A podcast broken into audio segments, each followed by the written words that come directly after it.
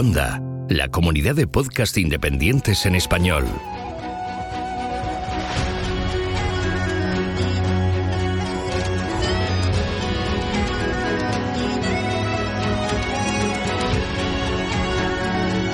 Estás escuchando Geocastaway, el podcast de geología y ciencias de la Tierra.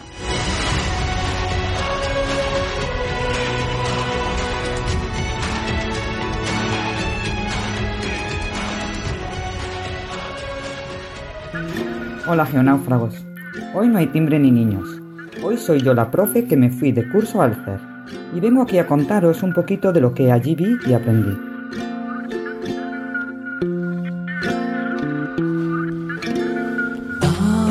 Antimateria desayunas átomos y estrellas.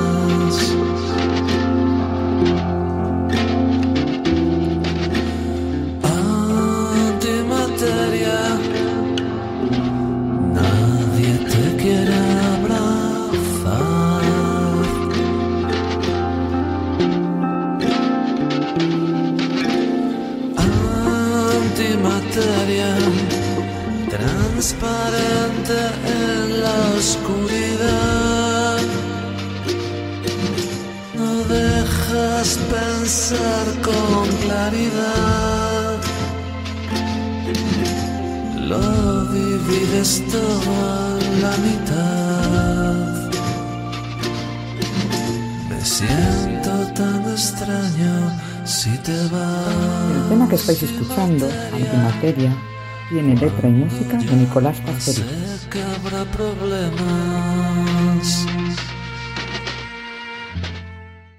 Conocíamos el programa de profesores en el CER por tener compañeras que ya habían participado en él.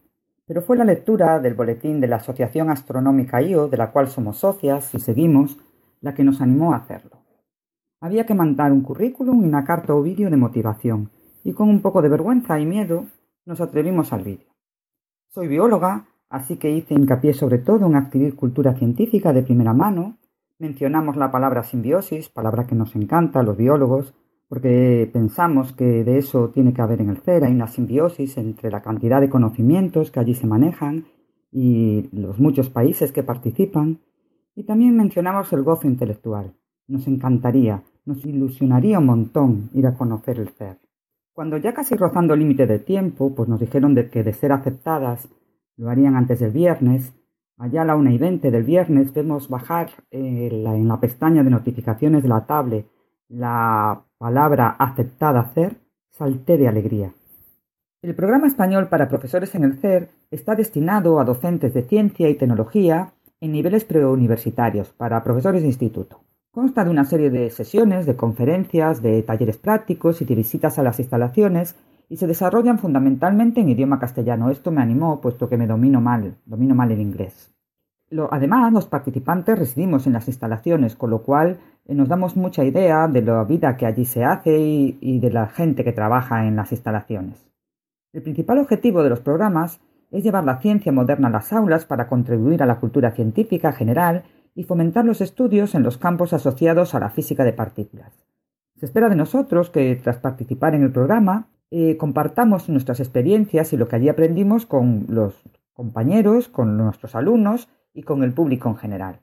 Será seleccionado por el programa la Fundación Aquaet, eh, a la cual tengo que agradecer mucho, se becaba para sufragar los gastos de desplazamiento y de, y de estancia en las instalaciones.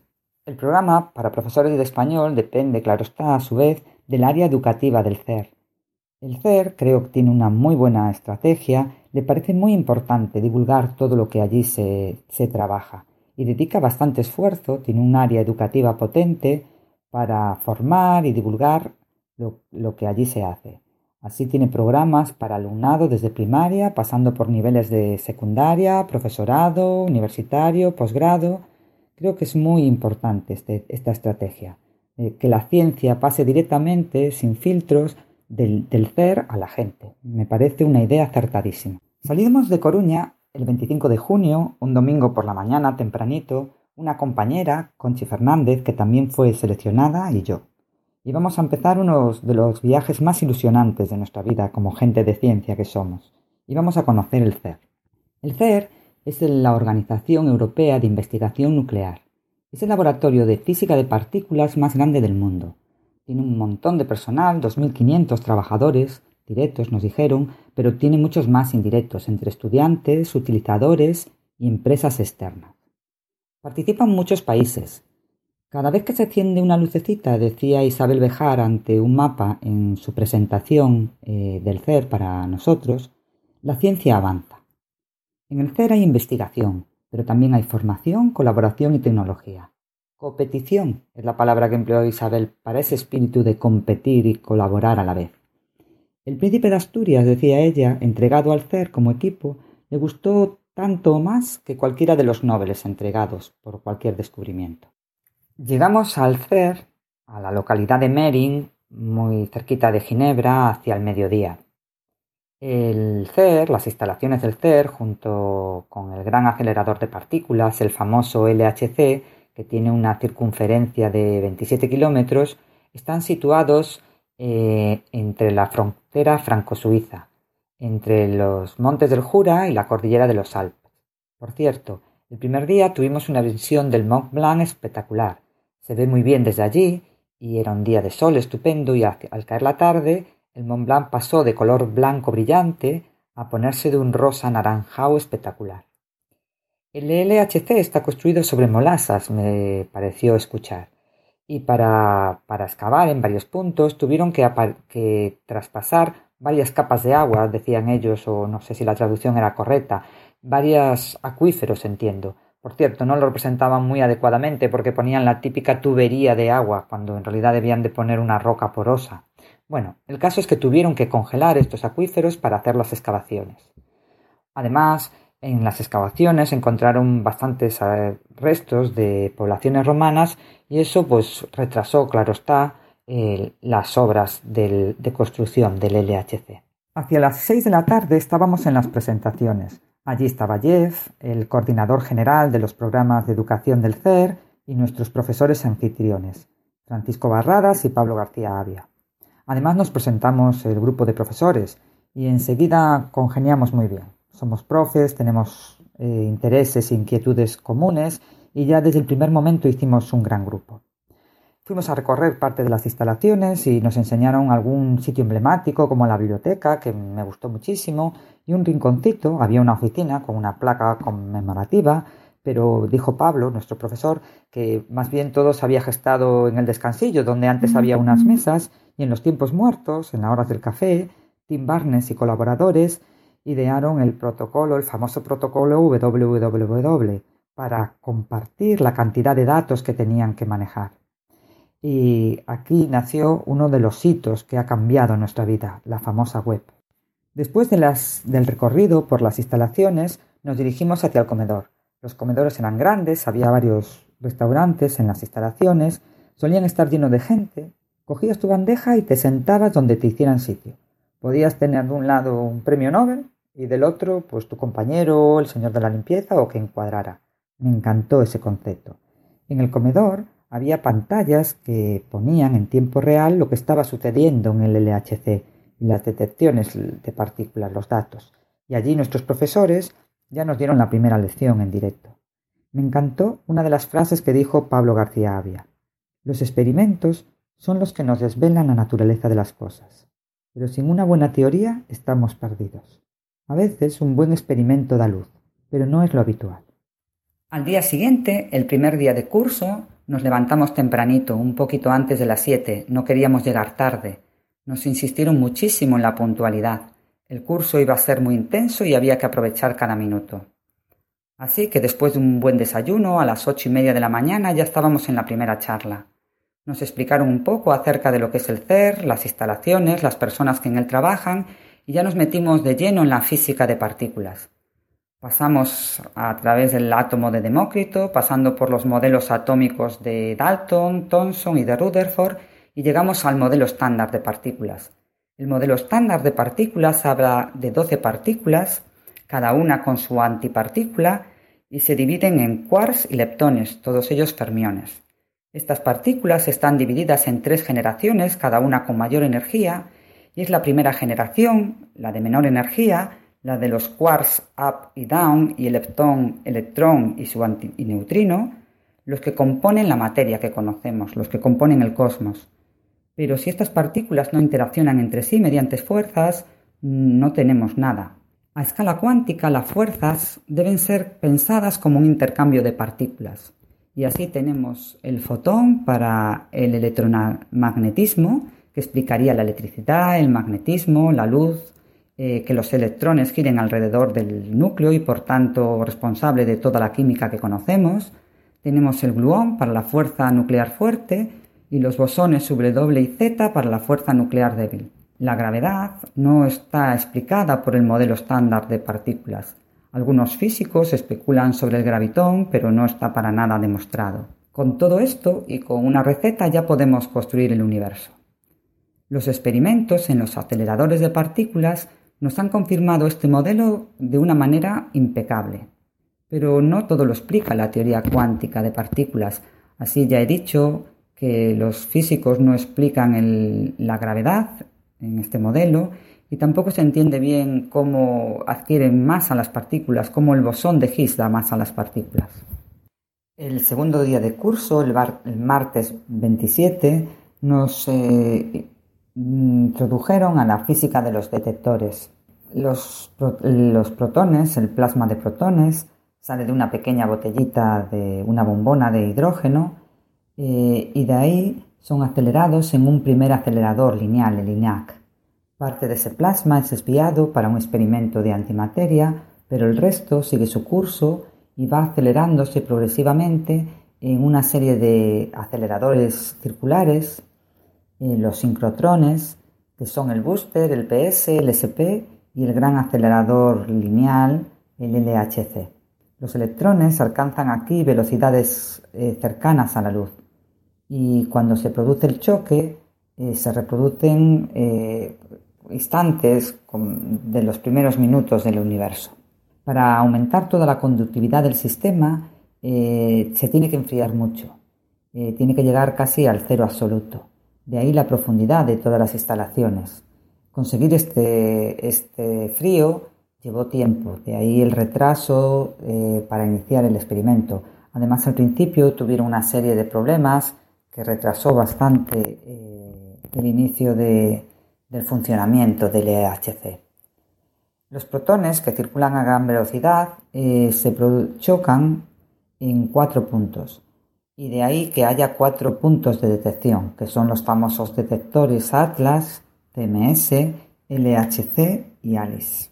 Después de la comida, las comidas duraban una hora, siempre quedaba un poquito escasa porque eh, las charlas de la mañana se alargaban con las preguntas, pero la de la tarde o las eh, visitas que se hacían a la tarde empezaban de manera escrupulosamente puntual, pues nos dirigimos a comprender un poco lo que significaba la computación en el CER. En el CER se genera una cantidad ingente de datos. Estos tienen que ser filtrados, procesados y son enviados a través de lo que se denomina un grid a todos los países que trabajan con los datos del CER. Eh, fuimos a ver el data center, que es un lugar impresionante desde donde parten todos estos datos. Además, Héctor García nos dio una simpaticísima charla de lo que es la antimateria, de lo que conocemos de la antimateria, bueno, más bien de lo que no conocemos la antimateria. Después del Big Bang, de la gran inflación, el universo estaba compuesto por materia y antimateria, y en teoría los choques de estas partículas debería hacer que todo se aniquilara. ¿Por qué hubo esa simetría y ganó la materia a favor de la antimateria? La materia es de lo que conocemos, eh, está hecho el universo. ¿Dónde fue la antimateria? No, no sabemos. Para esto, el CER, en el CER hay un experimento, bueno, lo que nos enseñaron, el experimento alfa, en el LINAC, eh, fuimos a ver este sitio. Es aquí donde hay bueno, una reproducción de esta, la famosa bombonita de hidrógeno, de donde parte el plasma de protones que va a ser lanzado al acelerador para sus choques, pero parte de estos haces de protones son desviados a este experimento para montar un mini universo y reproducir las condiciones iniciales de él y ver qué pasó con la materia y con la antimateria. Después de las charlas y de la comida, hicimos una de las prácticas que más me gustó, la construcción de una cámara de niebla. La cámara de niebla sirve para detectar partículas de los rayos cósmicos y os dejo una explicación de un compañero, Segundo Álvarez, que me gustó mucho y que pienso poner a mis alumnos cuando haga esta, esta práctica en el instituto. Hola mundo, bien, vamos a explicar un poquito en qué consistió el taller de eh, rayos cósmicos que hicimos el grupo de, del programa de profesores eh, españoles en el CER, gracias a Fundación Aquae, y vamos a ver cómo construimos una cámara de niebla para eh, ver, visualizar las trazas de los rayos cósmicos. Pero antes de ver el vídeo, vamos a explicar un poquito en qué consisten los rayos cósmicos. Los rayos cósmicos eh, normalmente eh, son partículas que viajan a una velocidad tremenda en el espacio. Esas partículas pueden atravesar incluso la, la coraza de una nave de manera que representa uno de los grandes problemas en los viajes eh, espaciales, especialmente en las futuras misiones a Marte, eh, puesto que eh, al viajar a gran velocidad son capaces de atravesar pues grandes cantidades de material sin colisionar y puede pues darnos los humanos generándonos un daño dependiendo del tiempo de exposición. Esos rayos cósmicos, que llamamos rayos cósmicos primarios, eh, son partículas que están viajando por todo el espacio, como hemos dicho antes. Eh, eh, normalmente su origen es o galáctico o extragaláctico y se produce en, explosiones de, de supernova normalmente. Son catástrofes grandes que en su explosión pues proyectan partículas a velocidades cercanas a la de la luz. de manera que estas partículas es la, probablemente la única fuente de partículas natural de alta energía eh, similares a las que se producen de forma artificial en, los grandes aceleradores. Y que, bueno, eh, eh, afortunadamente estas partículas son las que nos permiten de manera casera pues analizar el comportamiento de las colisiones de estas partículas. como hemos dicho antes, en la explosión de una supernova, las partículas salen proyectadas a gran velocidad.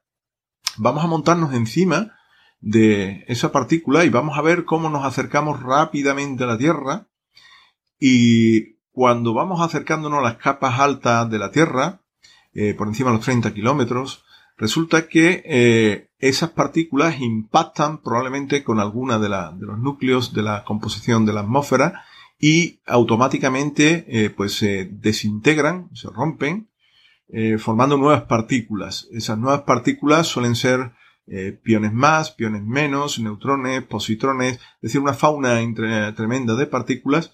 Lo que pasa es que esos piones eh, generalmente eh, pues tienen una vida muy corta y se desintegran, decaen a muones y neutrinos que son los que nos llegan a, la, a lo que a la parte donde nosotros vivimos, la biosfera. ¿Cómo construimos una cámara de niebla? Bueno, pues en primer lugar necesitamos una bandeja. una bandeja plástica en la cual le vamos a colocar eh, pues hielo seco, puede ser en piezas o puede ser triturado.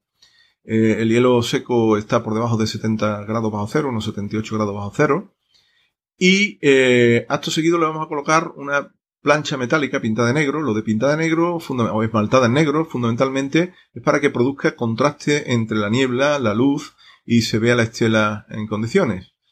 Le vamos a colocar encima una urna o pecera transparente eh, para que, digamos, el gas no, no, se disperse. Y le vamos a colocar una esponja o fieltro empapado en alcohol isopropílico, eh, de manera que eh, es el cambio de temperatura, el gradiente de temperatura, como vamos a ver a continuación, el que produce la niebla.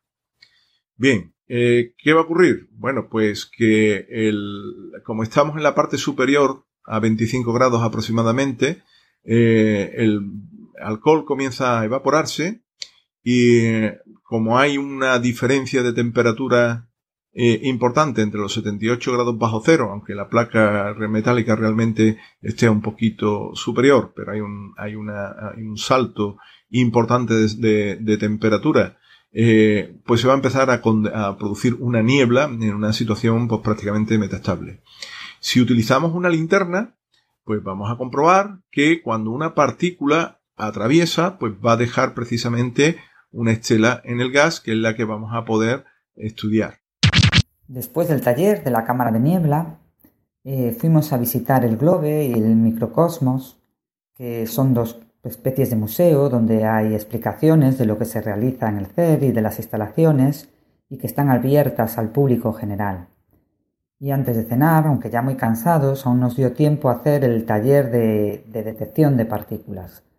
A mí aquí al principio me parecía complicado el programa informático, pero después de algunos ejemplos, pues más o menos entendimos, eh, le cogimos el tranquillo y entendimos cómo a partir de las trazas que obteníamos podíamos eh, entender cuál era la partícula que las había originado. Incluso alguno de nuestros compañeros detectó un bosón de Higgs. El tercer día de curso, el lunes 28, las charlas giraron en torno a las teorías cosmológicas del universo. Nos hablaron del Big Bang, de la gran inflación, de las ondas gravitacionales, de cómo éstas nos ayudan a escuchar el universo eh, nos ayudan a entender esos primeros minutos del universo.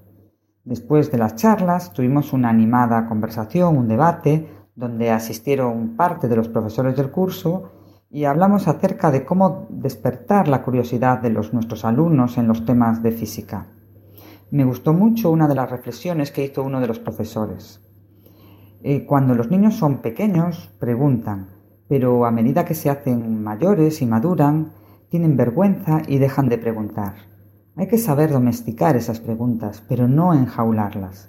Si te preguntan algo absurdo, dale la vuelta, pero eh, tira de esa curiosidad. El objetivo de la ciencia no es entretener, pero no tiene por qué ser aburrida. Después de una rápida comida, como siempre, eh, nos dirigimos a la tarde hacia el centro de control del CER. Eh, aquí se hace un primer filtrado de las detecciones y se nos hablaron del arte del filtrado, del blanning que se llama. Hay que saber detectar lo justo, no dejar pasar todo, pero no descartar lo extraño. Me llamó la atención que en este trabajo tuviera lugar una de las historias que se repite en ciencia cuando hay que hacer un trabajo minucioso pero barato. Nos hablaron de las chicas del scanning de la cámara de burbujas. Bueno, eso era al principio porque ahora el filtrado, claro está, se hace de otra manera, con métodos informáticos. Esa misma tarde aún nos dio tiempo a ir a conocer el experimento AMS. Es un experimento en colaboración con la NASA eh, situado, o sea, tiene un detector de partículas en la ISS y que intenta comprender la antimateria y también buscar materia oscura, comprender también la materia oscura. Este día terminamos un poco antes de lo habitual, pues iríamos a cenar a Ginebra. El CER nos invitaba a los profesores al programa a una cena en Ginebra. Nuestro coordinador del programa, Jeff, nos tenía preparado un juego, una especie de, juego del tesoro, donde a partir de, una serie de pistas llegaríamos al restaurante eh, recorriendo los lugares más emblemáticos de Ginebra. Pero hubo una gran tormenta, o sea que y tuvimos que acortar el recorrido. Bueno, una vez en el restaurante nos invitaron a una fundí y asistieron la mayoría de los ponentes de nuestras conferencias. Tuvimos una animada cena, hablando de mil cosas y no siempre de física de partículas, claro. Y llegamos al cuarto día del curso, el jueves 29. A estas alturas del curso ya controlábamos un montón de atajos para llegar lo antes posible a nuestras charlas. He de decir que para mí los pasillos tenían un agradable aire setentero, eh, tenían un toque vintage. Eh, también me sorprendió mucho que todo estaba abierto. Tú podías entrar, mirar, curiosear. Eso sí, te pedían que lo hicieras en estricto silencio. Aquí hay gente trabajando a todas horas. Ese día las charlas fueron acerca de la antimateria, también tuvimos, no, perdón, de la materia oscura. También tuvimos eh, una conversación con trabajadores del CER. Eh, nos hablaron de sus vivencias como investigadores, cuál era su recorrido profesional para llegar ahí, eh, su día a día en, la investigación. Y después de la comida nos fuimos a hacer, para mí, lo que, es lo que fue la visita estrella del programa eh, iríamos a conocer la caverna, el CMS, el gran detector CMS. Eh, se llama la caverna porque está situado a 100 metros de profundidad. Aquí, después de una brillante exposición de Rebeca González, me llamó muchísimo la atención esta chica. Tenía una fuerza espectacular para mí, una explicación brillante. Eh, pues bajamos en un ascensor hasta las profundidades. Tuvimos que seguir una, había una serie de recomendaciones. Eh, la fuerza electromagnética es potente, se sentía.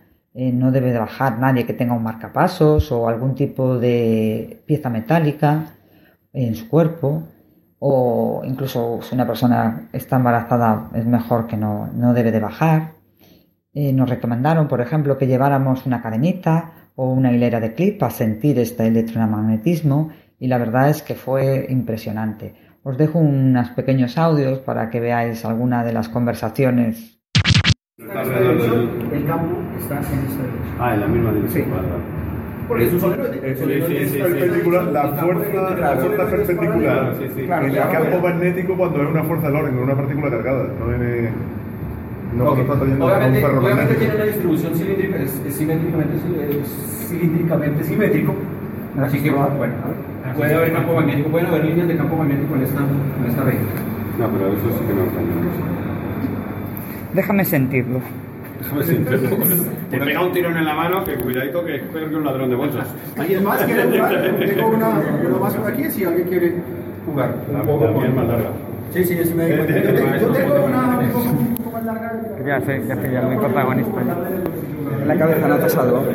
¿Qué decías que te afecta? No, bueno, que yo soy así de natura. Bueno, a lo mejor todo esto que me está pasando es por esto. Estoy hablando de más. Como el acelerador está funcionando y tenemos colisiones en estos momentos, la radiación es tremendamente alta. Está. mm, ¿Cómo está? En este momento los, No, pero es. eh, Los el cilindro está, a lo largo del cilindro está así. Aquí ya se nota, ¿no? Ah, Oh, espera, espera. Venga, a ver, hacer la foto, venga, aquí en la puerta. Ahí radical. Eh, aquí cada uno con. ok. Queremos hacer vídeo. ¿Hacia dónde vamos? A ver. Saca la brújula. Bueno, y esta es la mejor justificación para darse cuenta de que no podemos entrar aquí con los marcapasos porque aún estando lejos del detector, aún el campo magnético es bastante intenso. Una vez y todavía flotando en el aire de, de- de recorrer el CMS, aún tuvimos un poquito de tiempo para comentar los datos del taller de chispas y para ir al centro de ingeniería del CER. Bueno, un taller de ingeniería, me imagino que hay más, donde se hacen muchas de las piezas que se utilizan en el CER. La verdad que las magnitudes de las piezas eran impresionantes.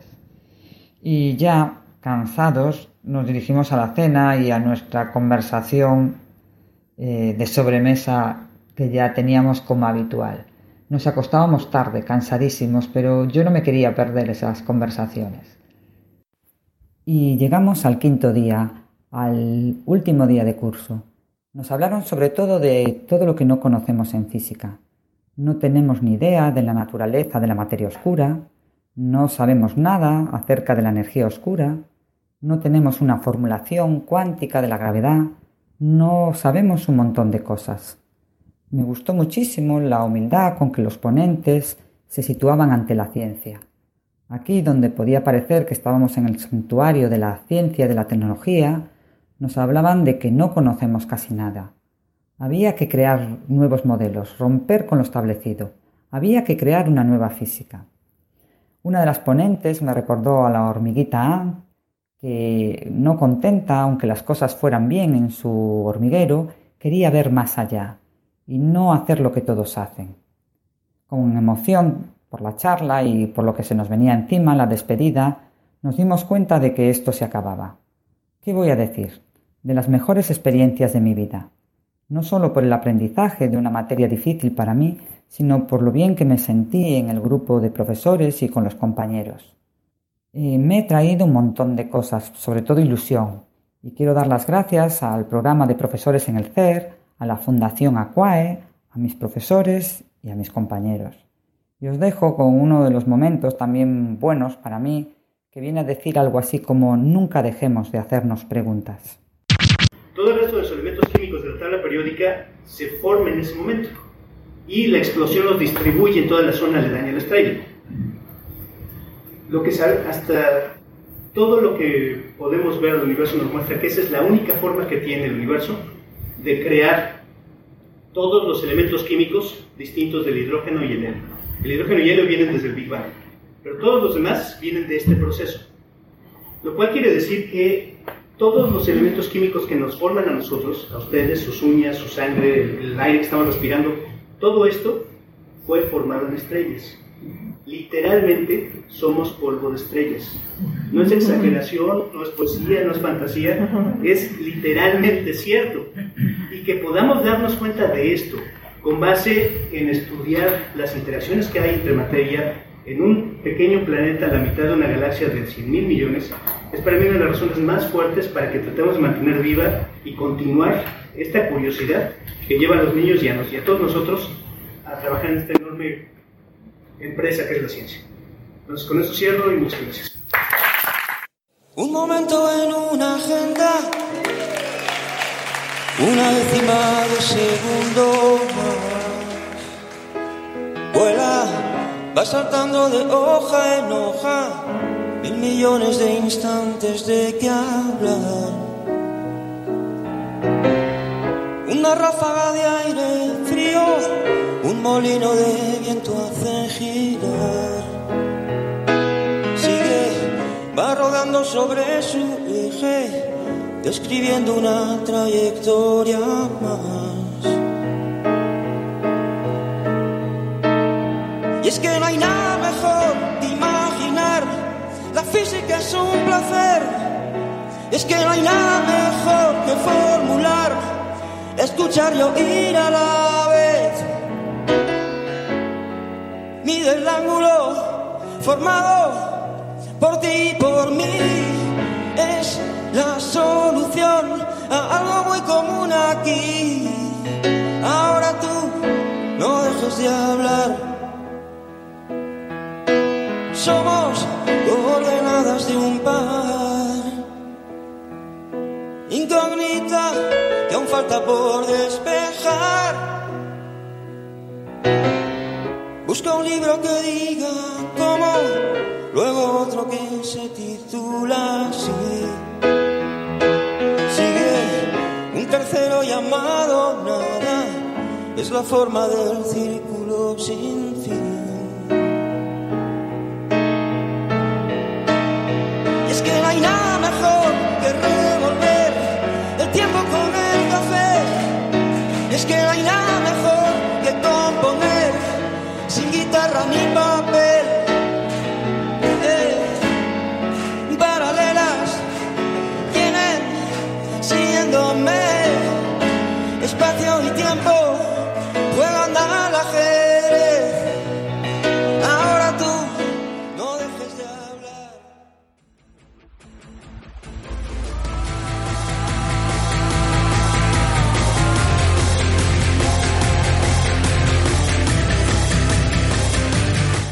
Envíanos tus comentarios, preguntas o sugerencias a geocastaway.gmail.com Puedes escribirnos en nuestra web geocastaway.com Búscanos en Facebook y en Twitter. Y escúchanos también a través de iTunes, Evox o Miro.